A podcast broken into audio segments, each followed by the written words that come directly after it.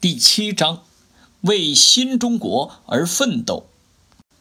考点一：从争取和平民主到进行自卫战争。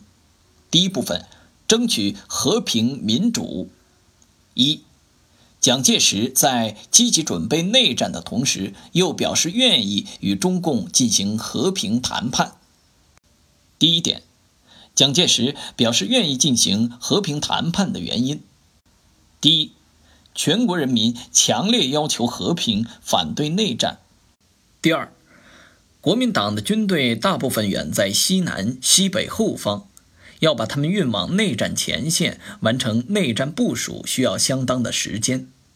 第三，国际上苏联、美国等都表示希望中国能够实行和平建国。第二点，蒋介石提出进行和平谈判的目的。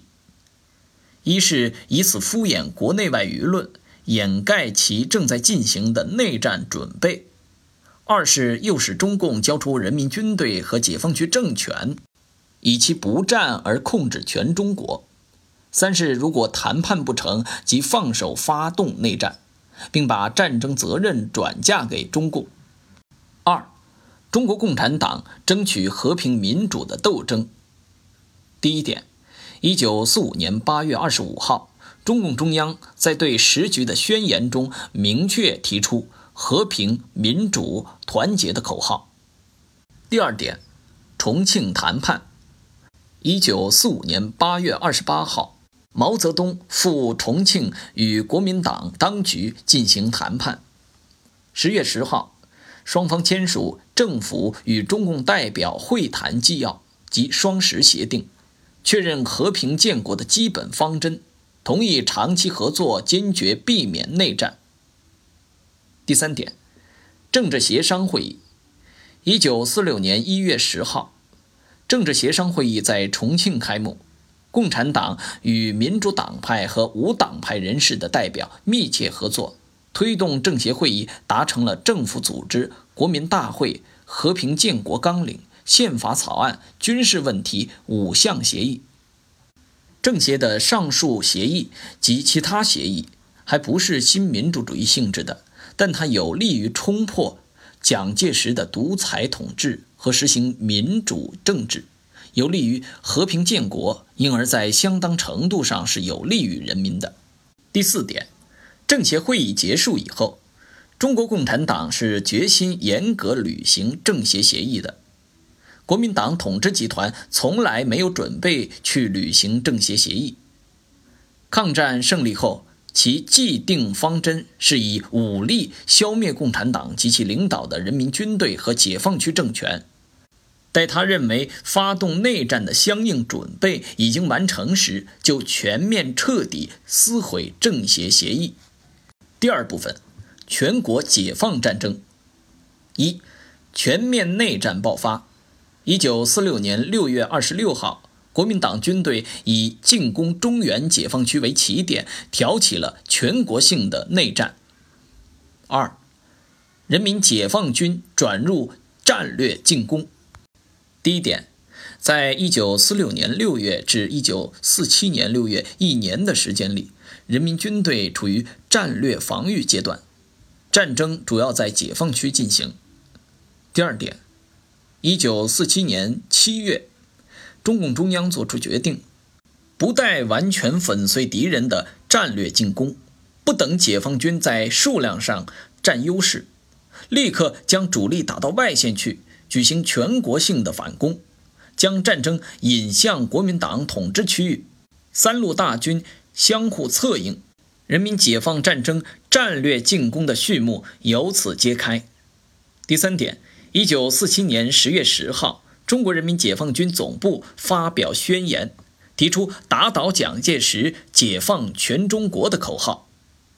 三，南京国民党政权的覆灭。第一点，一九四八年秋，人民解放战争进入夺取全国胜利的决定性的阶段，即战略决战阶段。中国人民解放军先后发动了辽沈、淮海、平津三大战役，国民党赖以维持其反动统治的主要军事力量基本上被摧毁。第二点，一九四九年四月二十三号，人民解放军占领南京，宣告延续了二十二年之久的国民党反动统治的覆灭。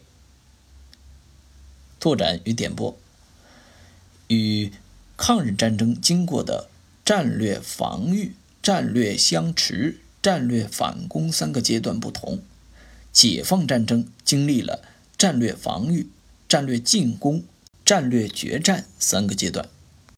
第三部分，两个中国之命运。一，三个方案，两种选择。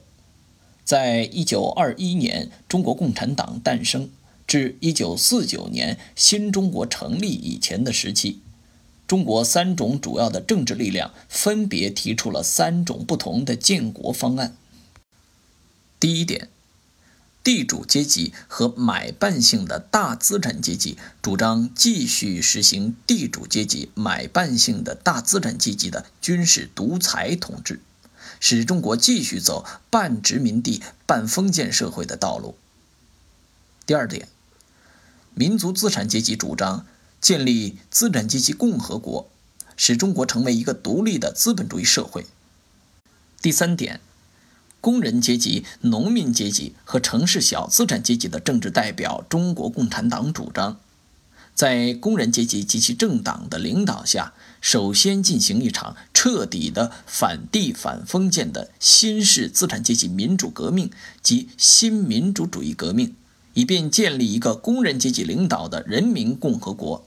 及人民民主专政的国家，并且经过这个人民共和国逐步到达社会主义和共产主义。从根本上说，由于资产阶级共和国的方案并不具备现实性，这是由当时中国所处的时代条件和国内阶级关系状况决定的。可供中国人民选择的方案主要是两个。地主阶级买办性的大资产阶级的军事独裁统治和人民共和国。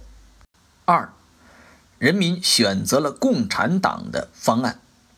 只有中国共产党提出的建立人民共和国的方案，逐步获得了工人、农民、城市小资产阶级乃至民族资产阶级及其政治代表的拥护，由此成为中国最广大人民群众的。